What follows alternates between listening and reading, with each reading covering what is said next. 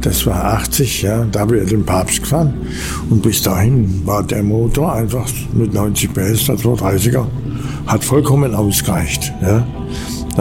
Mit dem Auto hat man dreiviertel Jahr gebaut, bis es fertig war. Da bin ich halbes Jahr jeden Morgen von hier mit dem PKW nach Sindelfingen gefahren, dass ich gewusst habe, wie das Auto gebaut wird. Wo die Heizung ist, wo und, und, und, und, und. Und am nächsten Tag bin ich dann auf die Einfahrbahn gefahren, auch spät abends, weil da war da nichts los. Und dann haben die mir gesagt, so, die Einfahrbahn darfst du befahren, weil wir haben sie gesperrt. Da sag ich, wie, ihr habt sie gesperrt? Wieso denn? Ja, du darfst ja bloß 3 km/h fahren. Schneller darfst du gar nicht fahren mit dem Auto. Das Problem war das, da waren überall Messstellen drin. Man hat wissen wollen, ob das Getriebe und der Motor die kleinen Geschwindigkeiten aushält. Und so hatten wir etwa 100 Messstellen drin im ganzen Auto. Ja.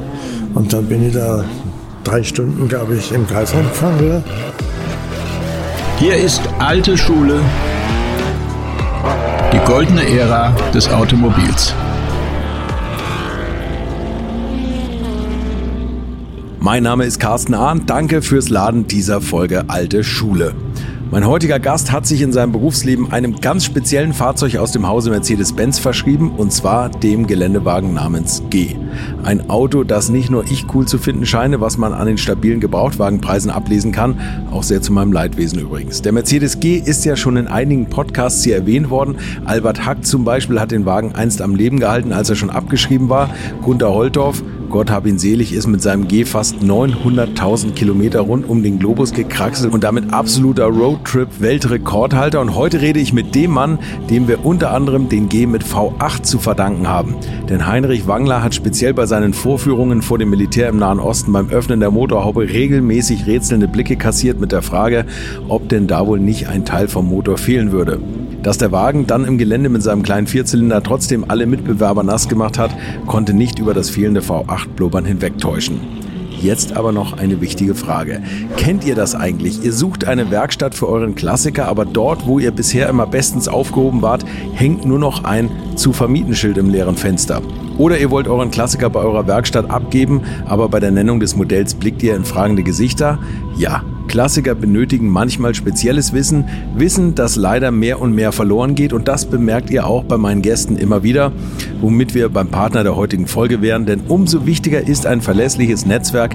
Und deshalb finde ich das, was Mercedes-Benz Klassikpartner macht, besonders lobenswert, denn die haben das Klassikpartner Netzwerk, wo jede beteiligte Werkstatt angibt, welches Wissen über Mercedes-Klassiker dort verfügbar ist und auf welche Modelle aus der langen Historie sie sich spezialisiert hat. Und das natürlich immer aktualisiert. So könnt ihr sicher sein, dass euer Mercedes-Benz-Klassiker von fachkundiger Hand gewartet oder repariert wird. Und ich rede nicht nur von Autos aus den 60ern und 70ern, denn auch Youngtimer, die in den 90ern oder um die Jahrtausendwende gebaut wurden, sind längst nicht mehr alltäglich und benötigen spezielles Detailwissen. Wenn ihr herausfinden wollt, wo der nächste Experte für euren Mercedes-Benz Klassiker zu finden ist, dann nutzt jetzt die Klassikpartner Händlersuche unter www.mercedes-benz.de slash Klassikpartner. Den Link findet ihr natürlich auch nochmal in den Show Notes. Und hier gibt's jetzt drei Sperren für ein Halleluja. Hier ist der Mann, der auch mit einem schwachbrüstigen 230er die steilsten Dünen erklimmt. Hier ist für euch Heinrich Wangler. Ich bin in Bayern geboren. 47. Und, und 53 sind meine Eltern von Rieden, was in der Nähe von Dasing liegt. Das kennst du bestimmt an der mhm. Autobahn. Und da waren wir zu Hause. Da ging aber nicht mehr viel. Und dann ist man dahergezogen nach Backnang. Da hat meine Oma gelebt. Ja, und dann bin ich in Maubach in die Schule gegangen.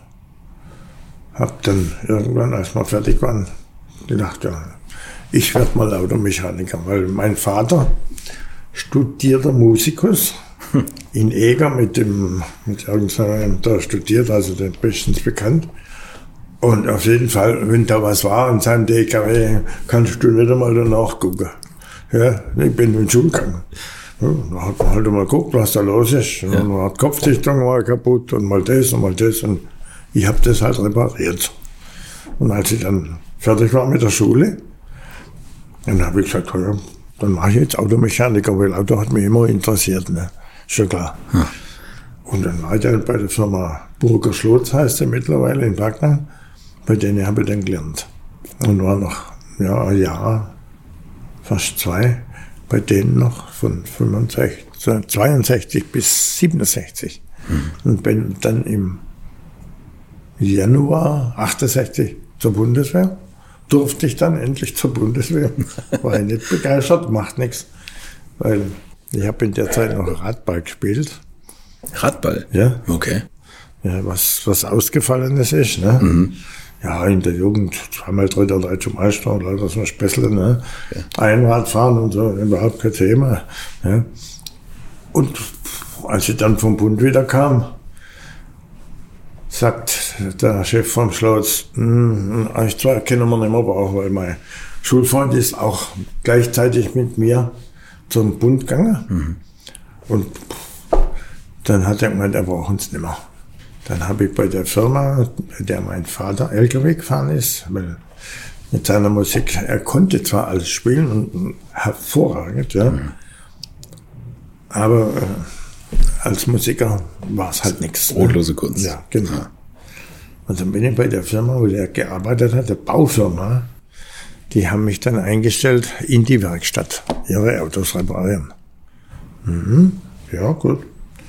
Das ging eine Zeit lang ganz gut. Und irgendwann hieß es, ja, wir haben gerade keinen Fahrer, du hast doch der Zweierführerschein, du kannst ja fahren. ja, gut, bin ich halt gefahren. Ja. Und irgendwann kam er morgens in, zur Arbeit das war dann 74. Ja, hm, hm, hm. die Firma ist Konkurs. dann bin ich da weg. Was will man machen? In Backnang war eine Firma, die hat äh, Altvater, ich weiß nicht, ob du die kennst. Nee. Man hat so wie die Remontis Müllabfuhr. Okay. Ja, in allen Varianten, was es bloß gibt, war eine riesige Firma. Mhm. Ja, da bin ich dahin in die Werkstatt. Und nach zwei Jahren haben die Werkstatt verlegt. Da hoch auf den Flugplatz, da hinten dran. Dann habe ich gesagt, so, pff, und jetzt mache ich das, was ich nie wollte. Bewerb mich bei Mercedes. Aber warum wolltest du das nicht? Weil ich immer da reinfahren musste, wenn ich das gesehen habe. Also, morgens dieses ah, okay. Theater da. Ja. ja. Auf jeden Fall blieb mir ja nicht viel anders übrig. Ja. Bin ich da rüber und da drüben in den LKW-Versuch ja, wir brauchen jemand. Hat man mich eingestellt. Ich wusste zu dem Zeitpunkt das gar nicht, dass die Geländewagen machen. Ne, da waren der, der 406er, der kleine LKW, den haben die gemacht in der Gruppe. Und sonst eigentlich nichts. Der Unimog, den gab es ja auch schon. Ja, ja, aber der war gar genau. Ah ja, okay, ja, stimmt. Genau. Das sind gar genau. Hier waren die kleinen LKW. Und dann habe ich da so ein, ein komisches Auto rumfahren sehen. Dann sage ich, was ist denn das? Ja, das ist unser Auto, das machen wir auch. Es heißt Explorer. Ja? Wird bei uns betreut. In welchem Jahr war das? 77. 77. Im Juni, 1.6.77 ja. habe ich da angefangen. Mhm. Ich sage dem ja, das machen wir auch. Ne? Dann war ich zwei, äh, zwei Wochen dort. Dann bin ich mit einem der Ingenieure immer auf die Schwäbische Alb gefahren.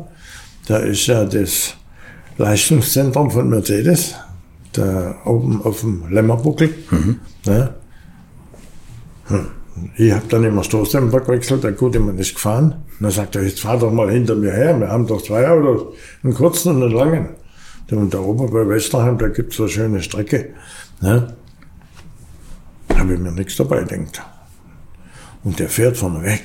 Und ich war immer hinter ihm dran. Und bei der zweiten, dritten Runde hat er dann kalt und sagt, also bis jetzt habe ich deine Kollegen alle abgehängt. Aber dich kann man ja nicht abhängen. Ich sage, was heißt, mich kann man nicht abhängen, wenn du so schnell fährst, kann ich auch so schnell fahren. Ja. ja. Was hat er gemacht? Da kommt eine S-Kurve. So, dann geht das Ding so rum und wieder so runter. Und da ist ein Feldweg geradeaus durch. Aber wenn man über die Hauptstraße fährt, ist der Absatz so hoch wie der Tisch. Da ist er dann mit 60, 70 drüber gefahren. Das war mein erster Flug mit dem G. Okay, ja. Mhm, ja. Der war dann ganz begeistert. Dann hat er gesagt, du schreckst hier vor gar nichts zurück. Dann sage ich, hätte ich bremsen sollen. Nee, bestimmt nicht. Ich habe lieber gedacht, ich habe ja gesagt, wie du geflogen bist. Deshalb war mir das klar, wenn das deiner verträgt, verträgt meiner. ja, ja. Und dann ging das eine Zeit lang noch. Und dann im August hat mir jemand gesucht, der mitfährt mit einem Herrn, mit dem 813 LKW nach Ankara. Weil der, der da gefahren ist, den LKW, der hat für die LKWs die ganzen Vorführungen gefahren. Überall, egal wo, mhm. der hat das immer machen müssen. Und ja, deshalb hat man den geschickt und mich als Monteur mitgeschickt. Ja, okay, okay. Man hat mich gefragt, kannst du Englisch? Also, oh, muss Englisch ist nicht weit. Ja, aber äh, man kann sich durch. Ja, dann sind wir da mit dem 813er. Dann, und, ja, es geht bloß drei Wochen, dann bist du wieder daheim. Ja, gut, okay.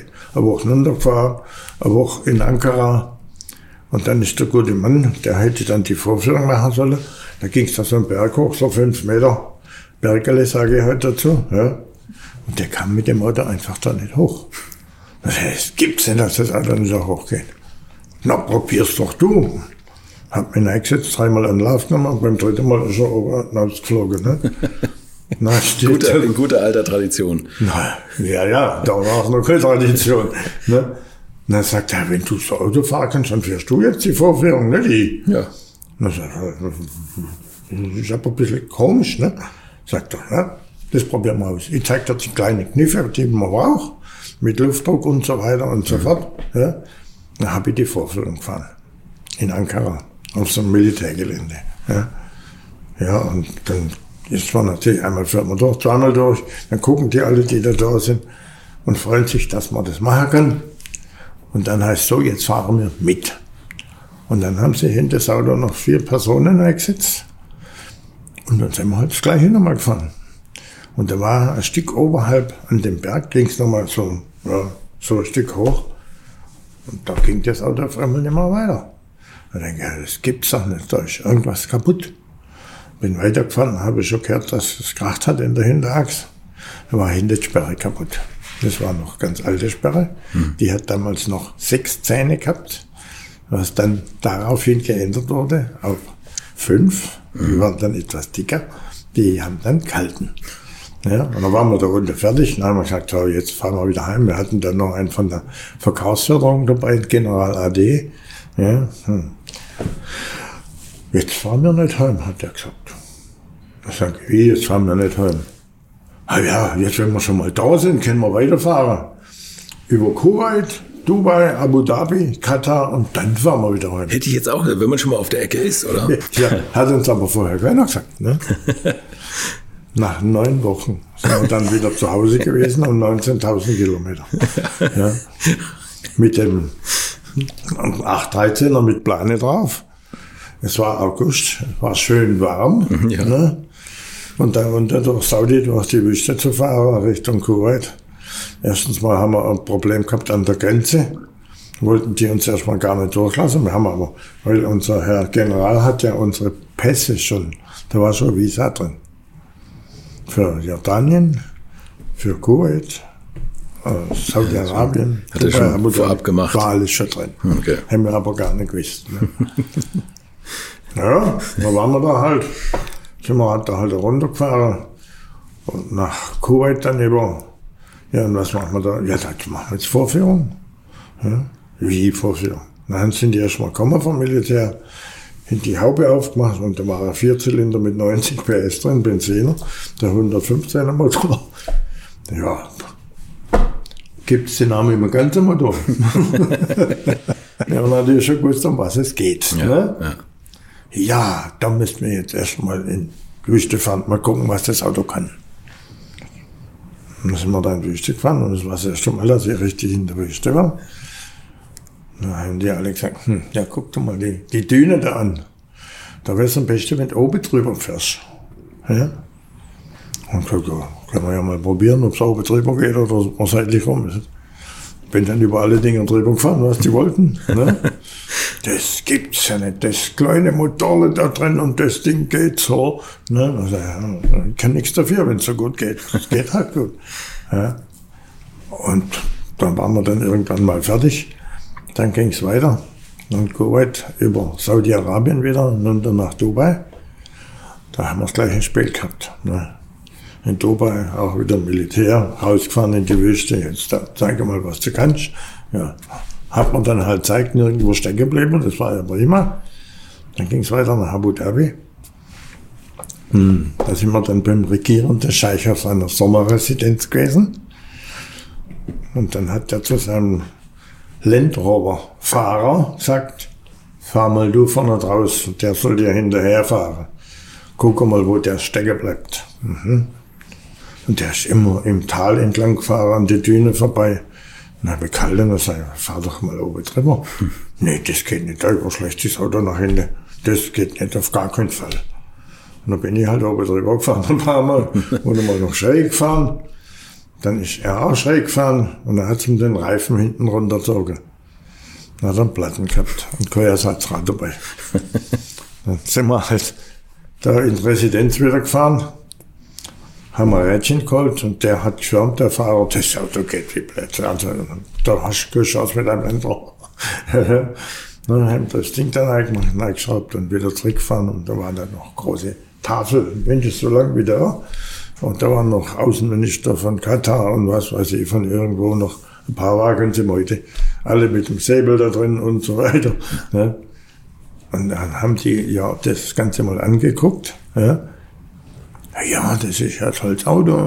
Aber wir haben noch eine Stelle. Da musst du durchfahren oder du bleibst stecken, eins von beiden. Hm. Und man denkt, das gibt's doch nicht. Ja? Wo soll ich denn? Da sind wir hinterher gefahren.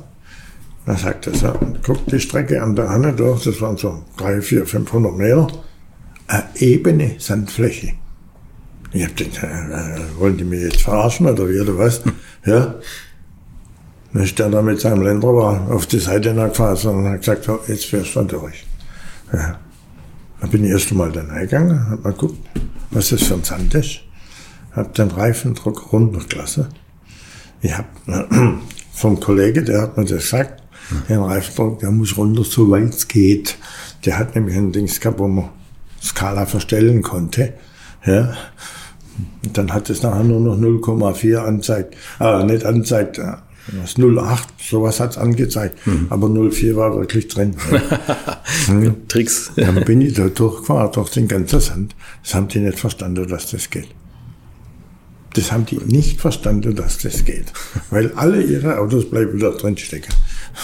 So, da war also die nächsten Auftrag.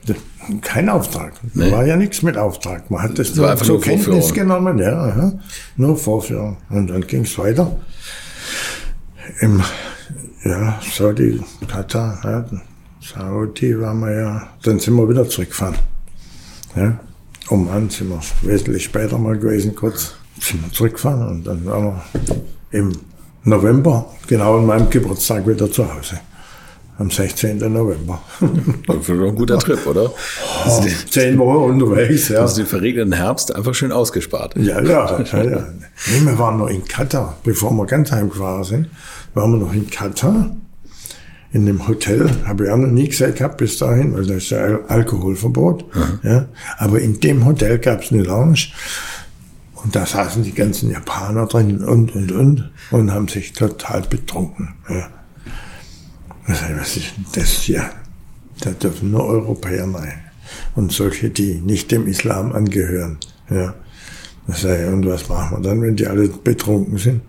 Und dann bringen sie Jungs da in ihr Bett und am nächsten Morgen kommt die wieder raus. dann haben wir da in Katar eine Vorführung gemacht und dann ging es nach Hause. Wieder durch Saudi durch. Das Schöne ist an Saudi, die Straßen so weit geradeaus, das gibt's gar nicht. Ja. ja. ja unser LKW, der haben wir mal langsam fahren müssen. Eben, also mit, mit 90 km/h oder 80 dadurch. 80, weil mit 90 ist das schon warm geworden. Ne? Und mit der riesen Beine da oben dran und so weiter. Ja. ja, ja. Und dann sind wir an die, durch Syrien durch, wieder nach Hause, Richtung Türkei, hm. an die Grenze. Und die haben ja immer gemeint, wir werden Mercedes, weil da steht ja Mercedes drin im Schein. Mhm. Ja, also seid ihr von Mercedes, ja. Aber wir sind nicht Mercedes. Ne. Da bin ich abends um halb sechs am, an der Schranke gewesen, gehe da hin, ich wollte da wieder nach Hause fahren. Nee, heute nicht mehr. Morgen. Morgen zuerst. Und da habe ich schon ein bisschen so auf der Tour meine Erfahrungen gemacht mit den Herrschaften. Mhm. Ich sage, ja gut, wenn du manchmal fahren lässt morgen früh, dann fahre ich jetzt vor die Schranke dran, dann bin ich morgen früh der Erste. das geht nicht. Da sag ich, wieso geht das denn? Ja, morgen früh, da kommen ja noch viele andere auch noch. Hm. Sag, das ist mir wurscht, aber dann bin ich der Erste. Hab das Auto vor die Schranke gestellt, sodass eigentlich keiner mehr vorbei konnte. Hab abgeschlossen, hab den Koffer rausgenommen und dann ist der rausgekommen aus seinem Häuschen da und hat rumgeschüttelt. Das geht nicht, das geht nicht. Sagt, du brauchst bloß einen Stempel reinmachen, dann fahren wir sofort durch. Ja, das hat er dann gemacht. Man muss da wirklich schon kräftig so machen. Ne? Ja, ja. Das ist schon heftig. Und dann ging es halt durch Türkei wieder schön nach Hause. Wo Sie gerade gesagt haben, dass die Range Rover immer stecken geblieben sind. Was war denn so bei der Entwicklung eigentlich die Benchmark? Kann man da irgendwie, also mit was haben Sie den Wagen denn verglichen eigentlich? Wir haben den Range Rover gehabt, wir haben den Toyota gehabt, wir haben den Nissan gehabt, einen Fiat Campagnola haben wir auch noch gehabt. Mhm. Das war das Schlechteste, was wir hatten. Aber es macht ja nichts. Ne? Er fuhr und hat ja. Rad gehabt. Und was war die Idee hinter dem G? Also wer, wer, ist damals auf die Idee gekommen? Man sagt angeblich, weil da war ja der, der Schah, ja. war ja derjenige, der 20.000 Autos haben wollte. Ja. ja. Und man ist nicht 200%ig sicher. Kam es jetzt von dem, dass der, weil er war ja derjenige, der viele Aktien hatte oh, hier genau, im Haus. Ja, ja. Und dann hat man das Ding halt gebaut. Mit der Grazer zusammen weil die hatten ja ihre Erfahrung mit dem Puch, hm. also mit dem Haflinger und auch mit dem größeren, ne, zwei, drei Achser. Und da hat man sich dann zusammengetan. Das Einzige, was die baut in Graz, ist das Verteilergetriebe. Okay. Das ist bis heute noch so. Ja, und, aber sie bauen das Auto zusammen. Ja, ja. ja, ja ich dachte, Sie können jetzt mal dieses Gerücht endlich bestätigen oder. Das kann nein. keiner so richtig nee, bestätigen. Nee, nee, genau, egal mit wem man spricht. Ich habe ein altes Buch, da steht genau das Gleiche drin. Mhm. Ja? Und insofern kann man nicht sagen, wer der Ursprung ist. Okay. Ja, da stehen Sachen drin, wo man sagen muss, ja, äh, wenn man nach dem Ding geht, dann war es das Schar. Dann war es das so, ja. okay. Mhm. Und als Sie das Auto verglichen haben bei den Testfahrten, musste der G alles besser können oder gab es bei dem einen die eine Stärke, bei dem anderen die andere? Der, musste, G, der G musste alles besser können. Musste alles schlagen? Ja. Mhm. Okay. Ja, nun, durch das die anderen hatten keine Differentialsperren. Mhm. Und da war das Problem nicht groß.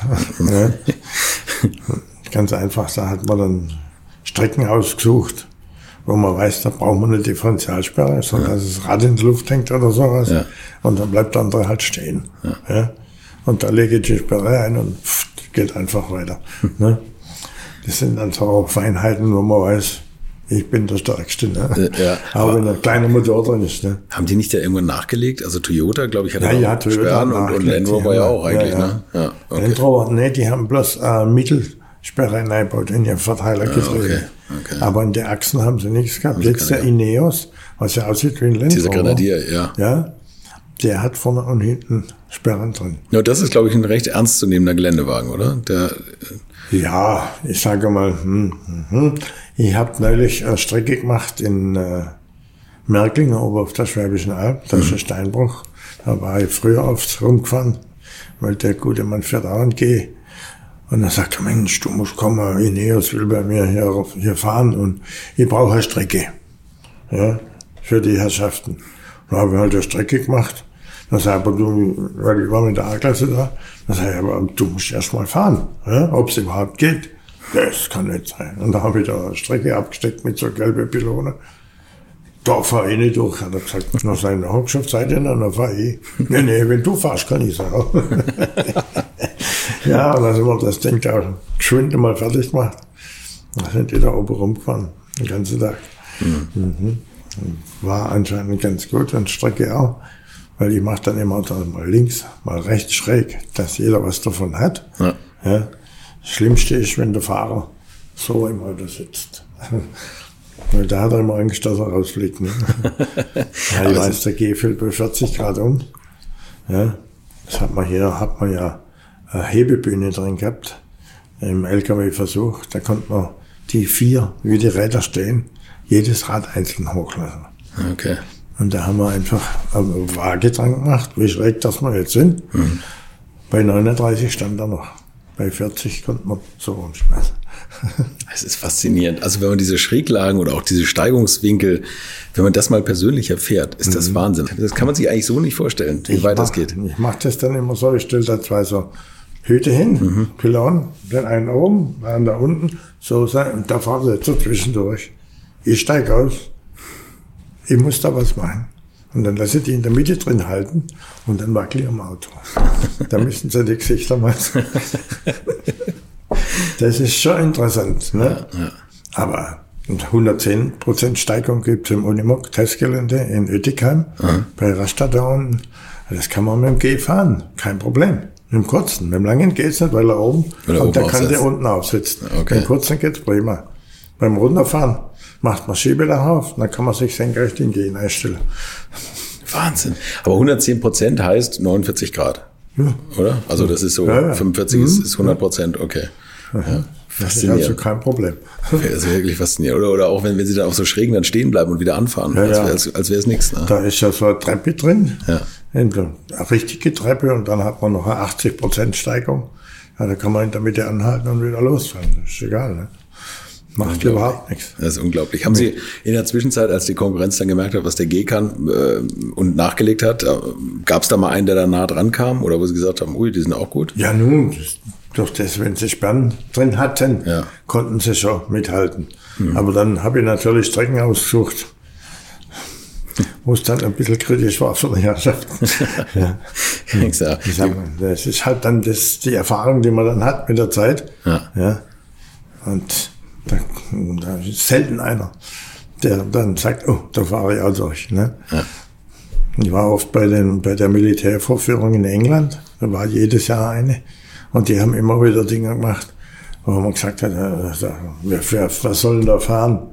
Haben immer die anderen gesagt, ne? Ich habe mich eingesetzt und bin da gefahren und wiedergekommen. Dass das geht, hätte ich nie geglaubt. ja. Die haben da teilweise so Kunststoffmatten gelegt auf normalen Erde. Wenn es da nass gewesen wäre, mhm. hätte man über die Kunststoffmatten fahren können, aber auf dem Boden nicht. Ja. Okay. Also das ist faszinierend, was die alles basteln und machen und tun. das gibt's gar nicht. Die größte Tour war dann 79 in Argentinien. Das seid ihr auch hingefahren? Ja, klar. Die unsere Autos sind mit dem Flieger gekommen. Aha. Und dann sind wir einmal um Argentinien gefahren. Aus Buenos Aires raus, gen Süden, am Wasser entlang, mhm. bis runter nach Rio Gachego. Und dann drüben wieder hoch durch die Anden bis äh, Bolivien. Ging auf 4800 Meter hoch. Ja, und da war ein Landrover dabei, zwei Landrover, ein kurzer und langer, spanische allerdings. Dann hatten wir ein Jeep C7 dabei, und ein Fiat Campagnola. Mhm. Und wir haben einen 240 GD gehabt und einen 230 GD. Der 240 mit seinen 72 Power PS, ne? fuhr aber auch überall. Mhm. Ne? Und das war natürlich das Problem auf 4800 Meter oben, durch die Luft schon sehr dünn. Ja, ne? ja. Aber wir hatten das ja gewusst, wahrscheinlich hat man das genau gewusst, weil in dem Auto war Einspritzpumpe drin mit Höhenregulierung. Okay. Ja, wie sie in Südafrika verbaut haben. Die Dinger. Das ist ja auch interessant, diese ganzen Spezialitäten, die da noch eingebaut ja, werden für, für die verschiedenen Länder. Ne? Ja. ja, ja, das weiß aber so eigentlich keiner. Nee, nee, eben. Also so diese kleinen Geländegimmicks, die man einfach. Die man einfach wissen muss. Ja, die, oder die einfach drin sind, ohne dass man es weiß. Ja, so ist es. Bei dem 240er war alles ganz normal. Bei dem 230er da habe ich, bevor wir so auf 2000 Meter waren, bin mal einen Schraubenzieher genommen und habe ein bisschen den Vergaser verstellt, dass er nicht so viel Sprit kriegt. Mhm. Ja. Das hat aber keiner gemerkt, weil die, da saß immer einer mit vom Militär im Auto, hat alles abgeschrieben, was wir gemacht haben. Bei alle. Ja. Am ersten Tag sind wir vorne weggefahren, weil jeden Tag ist ein anderer vorne weggefahren. Mhm. Am ersten Tag war ich vorne dran prima. Zweiten Tag war mein Kollege vorne dran mit dem 240er. Dritter Tag, weiß gar nicht, war dann einer mit dem Landrover vorne dran. Und die haben immer so fahren müssen, dass sie dem folgen, der der Erste war. Mhm. Ne? die gleiche Geschwindigkeit. Ja, die Landrover, die haben halt bei 85 Schluss gemacht. Und dann ging da nichts mehr. Ne? Hm. Habe ich gedacht, na ja, gut, wenn das so ist, ist das auch nicht schlecht. Als ich dann wieder vorne war, dann habe ich festgestellt, dass die Landrover auf einmal 105, 110 laufen. Ich denke, weil wir hatten einen Servicetag dazwischen. Denke, jetzt muss ich doch mal gucken, was die Jungs bringen. Ja, auf der Ebene schön mit 100, 110 gefahren. Ja, und ein bisschen mehr Gas geben, dass der richtig heiß war, ist da hinter mir. Am Berg hoch. Ober am Berg habe ich gedacht, jetzt machen wir mal eine Pause. Ja. Man muss ja Schlitzer sein. Ne? Ja. Auf jeden Fall kamen die dann mit ihren zwei Rentis da hochgefahren. Ich kann nicht sagen, was das für Fahrer waren. Ja? Auf jeden Fall hoch, danach Motor abgestellt. Und ich denke, hm, hm, wird lustig. Ja.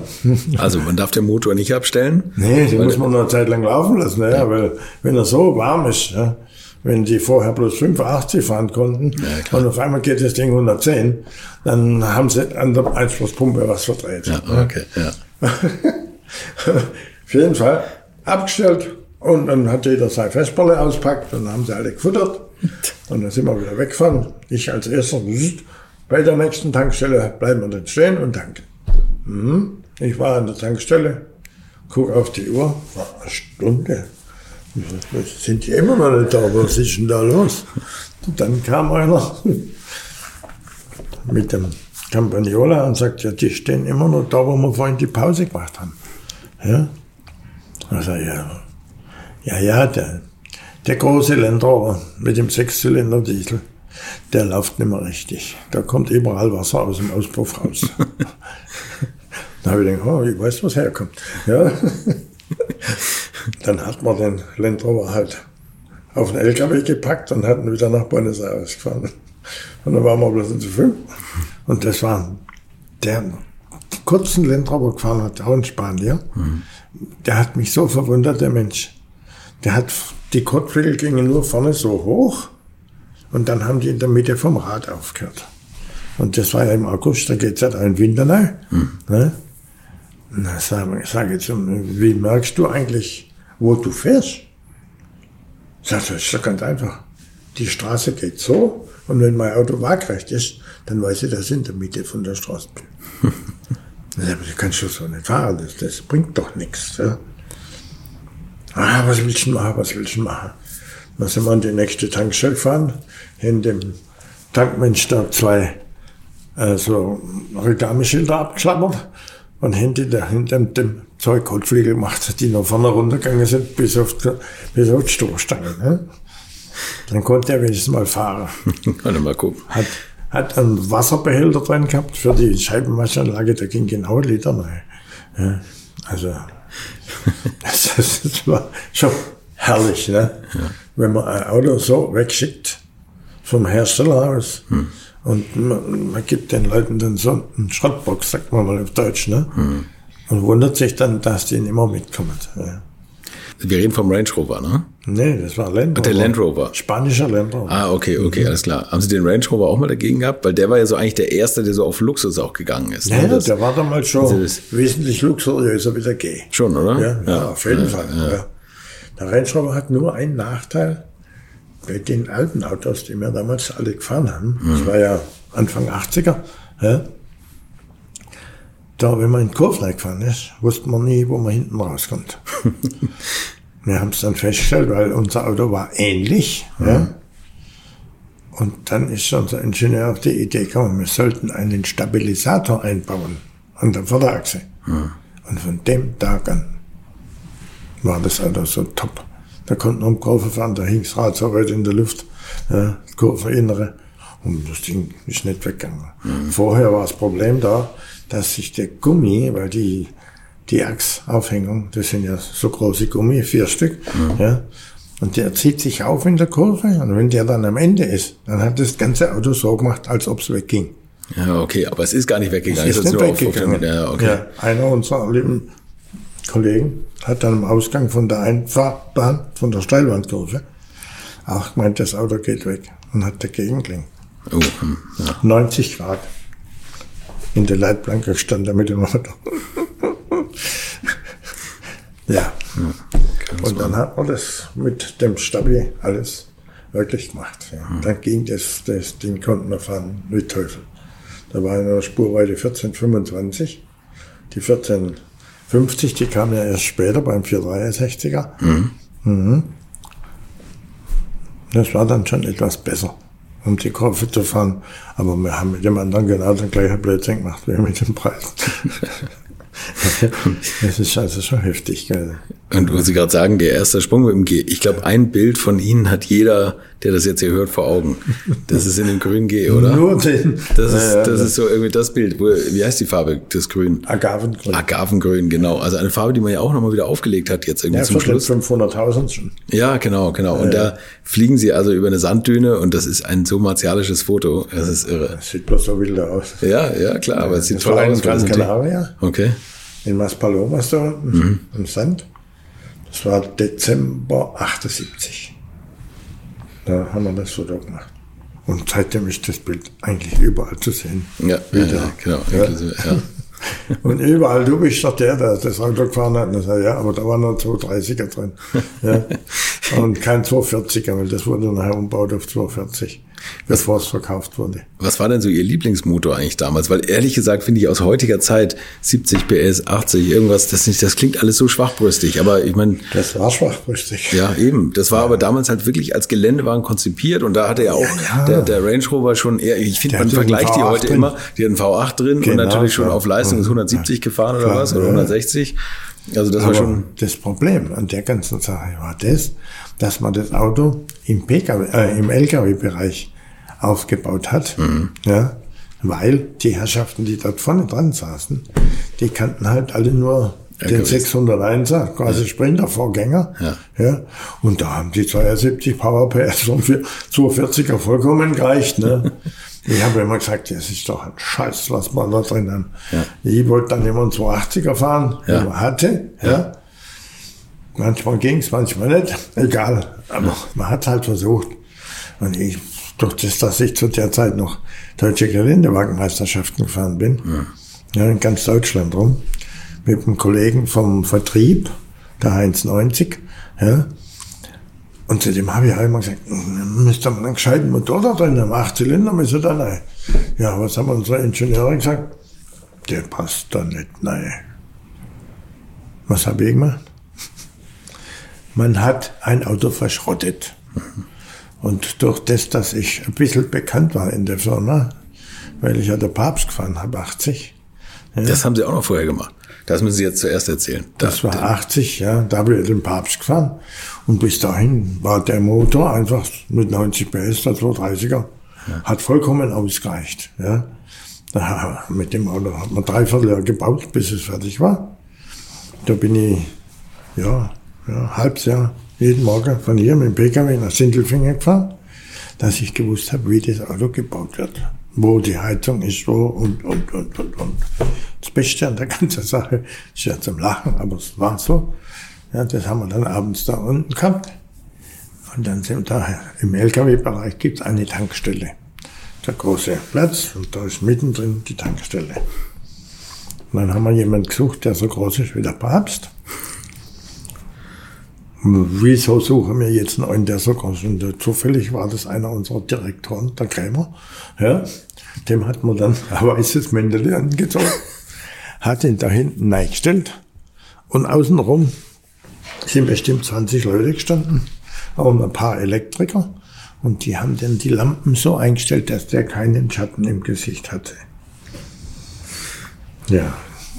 Ja, gut. Das hat etwa zwei bis drei Stunden gedauert, wie wir da um die Dinge so gefahren sind.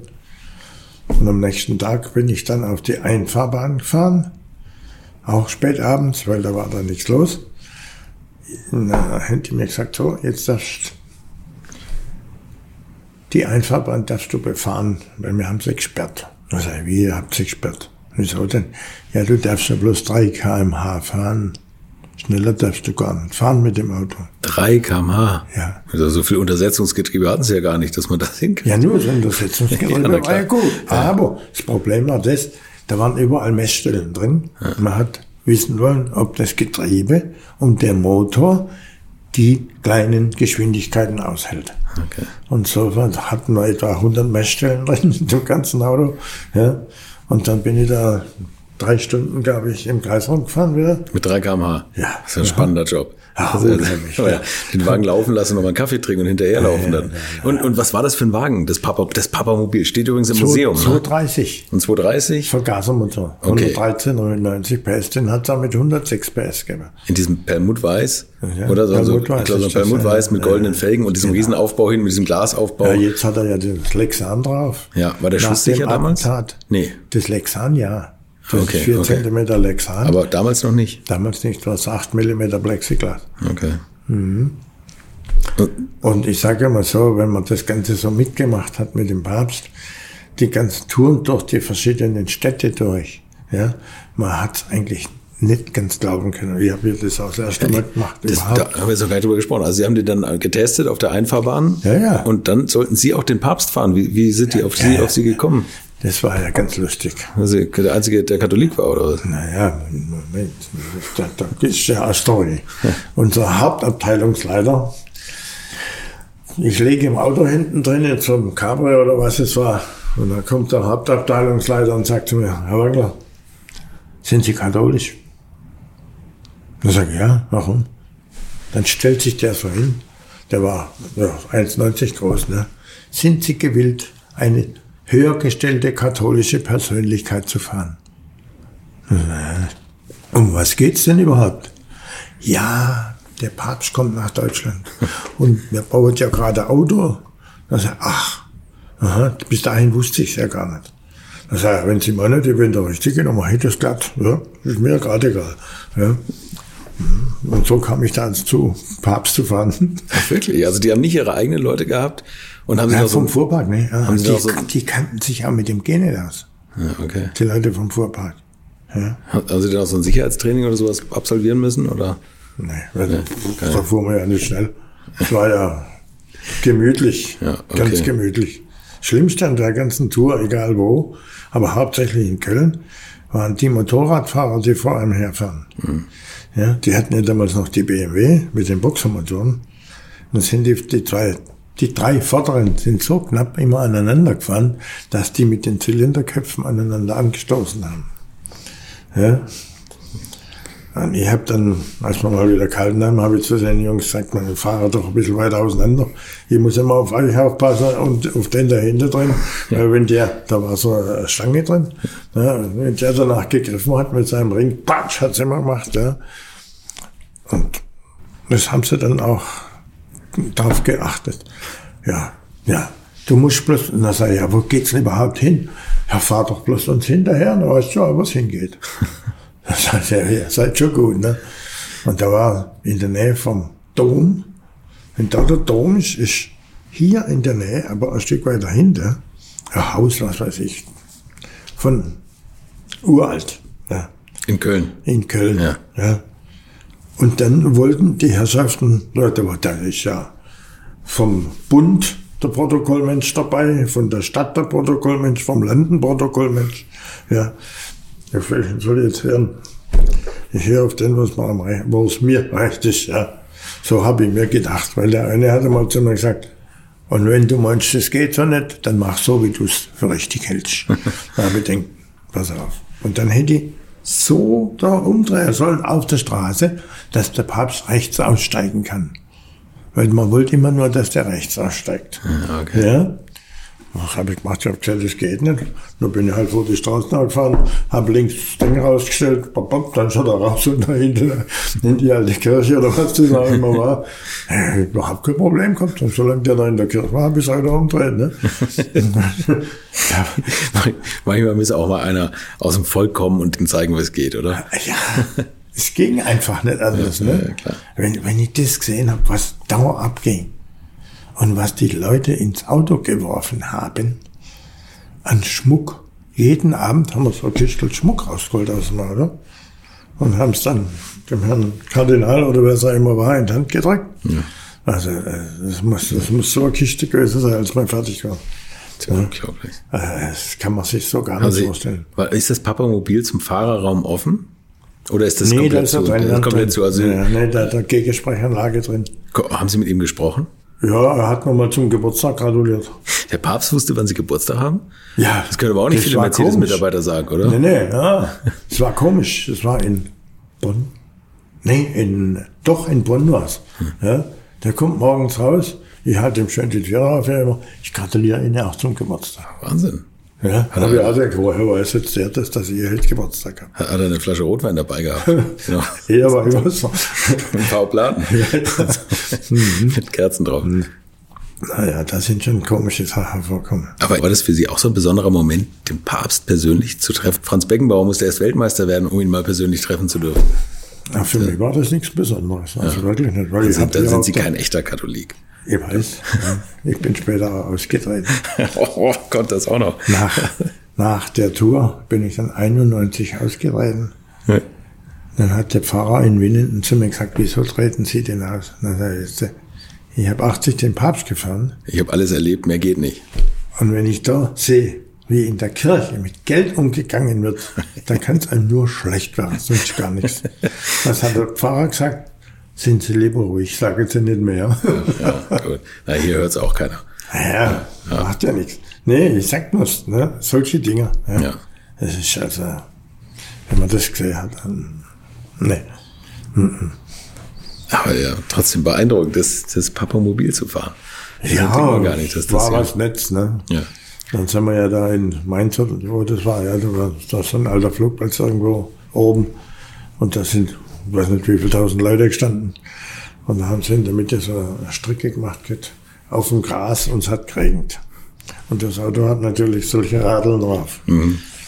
Da habe ich gedacht, nee, jetzt langsam fahren, dann bleibt man stecken. Und dann durften halt die Jungs, die da vom BKA oder LKA waren, die da immer aufgepasst haben, die waren dann etwas schneller die haben dann geschimpft und gesagt, was sie Schluss gemacht haben. Ich sage, Jungs, wenn ich, ste wenn ich stecken wäre, hätte er schieben müssen. Dann war es schon gut, dass du so schnell gefahren bist. naja, also das sind Dinge vorgekommen. In, Köln zum Beispiel. Das war am ersten Altar. Steigt er aus, geht zum Altar. Und denke, ja, jetzt kann ich warten, bis der wieder fertig ist und kommt. Kommt eine Frau. Ich möchte jetzt da hinsetzen, wo der Papst saß. Wie, Sie wollen da hinsetzen, wo der Papst? Ja, das steht mir doch auch zu. Wenn der da hocken kann, kann ich doch auch da sitzen. Sag, Tut mir leid, aber ins Auto keine Chance. Sie können sich hier am Türgriff festhalten. Da hat, den hat er auch festgehalten, ja. Den hat er nicht festgehalten. Die stand da in der ganzen Zeit, solange der da oben seine Rede geschwungen hat und hat den Türgriff in der Hand gehabt, neben der hätte Bombe explodieren können. Die hätte er nicht losgelassen. Ein göttlicher Moment Ja, für Sie. genau so. Ja. Also es ist Wahnsinn, dieser- absolut Wahnsinn. Ja, dieser man das Personenkult, das ist auch alles etwas, was mir so abgeht. So erlebt, ja. dann, dann denkt man eigentlich, ja, irgendwie haben die doch alle einen Schatten. Ja, das, das kann es eigentlich nicht sein. Ja. ja, und dann haben sie natürlich jeden Abend das Auto kontrolliert, LKA, BKA, ob nicht irgendwo irgendwas eingebaut ist, was da nicht hinkehrt. Das Beste war dann in Bayern, in Altötting. Da haben wir dann das Auto ausgeladen, war bei der Mercedes-Werkstatt war das drin. Und dann sind die Jungs gekommen und haben das Auto kontrolliert. Sie brauchen da gar nicht ins Auto gehen, das können wir alles alleine machen.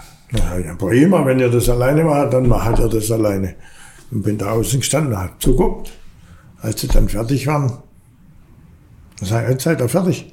Dann habe ich zu denen gesagt, jetzt kann ich ja die, den Cent noch Dynamit rausholen aus dem Auto. Da gibt's nirgendwo was. Dann sag ich, Sie mal, wenn ich jetzt den Rücksitz nehme und heb den hoch, das ist unten so breit wie das Auto ist, so hoch ist der Platz. Ne? Aber wenn ihr auf meinen Dings verzichtet, ist eure Sache, nicht meins. ja? Das war schon lustig. Ne? Die standen dann alle ganz begossen da. Und am nächsten Tag ist dann derjenige, der der Größte war von denen, der ist vorm Auto hergelaufen. Fünf Meter vorm Auto. Und wenn der stehen geblieben ist, dann musste ich natürlich auf die Bremse drücken, ist klar. Dann ist der hinten immer wieder, hat's gemacht, aber heftig. Das war das erste Mal kalt. Dann bin ich ausgestiegen und bin zu dem vorgegangen und sag, wenn du jetzt da vorne nicht mindestens 15 Meter Abstand nimmst von mir, ja. dann fahre ich dir die Absätze ab. Ja. Das hat er verstanden. ja. Und siehe da, auf einmal ging das. Ja. Und da war dann, da sind wir ja da rumgefahren und sind dann auf Theresienwiese gekommen. Und auf der Theresienwiese, da, da ist mir der Stift gegangen, sag ich mal. Ja. Da kam einer mit dem Rollstuhl aus der Menge rausgefahren, aufs Auto zu. Und der Papst sagt mir, bleiben Sie stehen. Ja gut, bleib stehen. Und dann gibt er dem Papst eine Kerze ins Auto, so lang, so dick. Ja, und der hat die Kerze genommen. Aber keiner von den Jungs, die da dabei waren, hat sich darum gekümmert. Mhm. Ja, und hat den gedacht, oh, ihr seid doch bescheuert. Ja, ja, da kann ja sonst irgendwas drin sein ja, in dem. Teil. Ja. ja. Ich habe dann bloß noch 100 Meter gehabt, bis dahin, wo der Papst ausgestiegen ist. Was will man machen? Man fährt halt dahin. Ja. Dann bin ich raus, bin hinten rein, hab das Ding da rausgeholt. Weil vor mir war noch ein gepanzerter 600er und hab's dem in den Kofferraum reingelegt. das geht aber noch weiter. Ja? Und von da an ist er ja dann nachher nach Hause geflogen. Sind wir nach Riem gefahren. Papst ist hoch, sein ganzes Gefolge mit hoch. Und dann denke ich so, jetzt ist Zeit, die Kerze rauszuholen. Ja, bin an den Panzer, die Kofferdeckel auf und nehme die Kerze und gehe, wie wenn es da zukehren würde, die Gänge hoch. Ich war noch nicht halb oben. Halt, halt, halt, halt, halt. Die müssen wir doch, die müssen wir doch röntgen. Das kann schon nicht. Ja, genau. ja. Dann sage ich, aber auf der Terrasse, wie es war, ist das alles egal. Ja. ja. Aber da war, gab es noch keine Attentat auf ihn, ne? Das ja, ja, ja, aber trotzdem. Ja, das hätte ja, alles sein können. Ne? Klar. Ja? Klar, vorher haben Sie auch geguckt. Ne? Ja, und wie? Ja. Aber nach dem Attentat durften Sie nicht mehr fahren, oder? Nee, nee, nee. Haben Sie jemand anders gemacht? Herrschaften von der GSG 9 und so. Und ja. Da haben Sie ja in München, da haben Sie ja noch den, glaube ich, den späteren Papst auch noch getroffen, wahrscheinlich den, den Ratzinger. Der Ratzinger, der, der war wird auch rumgelaufen ja, sein, da waren einige dabei. Ja, ja. ja. Da ist also einiges da rumgerannt. Und zum Mittagessen waren wir in, im Dom, da ist irgendwie so ein, ein Haus, wo die alle wohnen. Ja. Da haben wir dann Mittagessen. Aber das, ja, war halt Mittagessen. Ja. Aber was Spezielles war es nicht. Nein, das ist ja, der Papst ist ja ein Mann des Volkes, der muss ja nicht so dick aufgetischt bekommen. Na halten ja, fast, halten sich ja fast alle ran. Ja, wenn man das gesehen hat. Ja. Na, manchmal konnte man nur noch mit dem Kopf schütteln. So war das also mit dem Papst und jetzt erholen wir uns mal eine Woche und nächsten Donnerstag hört ihr, wie diese Versuchsfahrt weiterging. Und dann bin ich zu unserem Direktor rein, Göring, und sagte ihm, ob ich nicht das Auto haben kann. Aber was will jetzt denn mit dem Ding? Sag ja, er will den aufbauen zum Teilauto. Ja? Hab dem aber nicht gesagt, dass ich noch in der Motorenabteilung einen gebrauchten V8 gekauft habe. 3,8 Liter. Hab dann das privat beim Kumpel gemacht, den Feinger Enson. Und dann habe ich ihn Göring angerufen, unser Direktor. Habe ihn gefragt, ob er mal einen G mit dem Achtzylinder fahren möchte. Das war 81. Wie mit Achtzylinder? Der passt doch gar nicht rein, haben sie mir gesagt. Na, sag ich, komischerweise bei mir passt er rein. Ja, hab das Auto muss ich gesehen haben. Dann sag ich, steht draußen bei Ihnen vor der Tür. Und wer von euch schon mal in einem G mit V8 mitfahren konnte, der kann die Faszination nachvollziehen. Wem eine Woche warten zu lange dauert, der kann mal bei Future Classics reinhören, meinem neuen Podcast zusammen mit Jens Seltrecht und Frank Otero Molanes von 2 aus 11. Da hört ihr jeden Dienstag eine neue Folge oder am Mittwoch nochmal das inzwischen kostenlos anhörbare 50 Millionen Dollar Auto, meine Jagd nach einem ganz besonderen Porsche 917. Spätestens am Donnerstag freue ich mich aber auf ein Wiederhören hier in der alten Schule. Bis dahin eine unterhaltsame Zeit und bleibt gesund. Infos, Bilder und alles Wissenswerte unter der Internetadresse www.alte-schule-podcast.de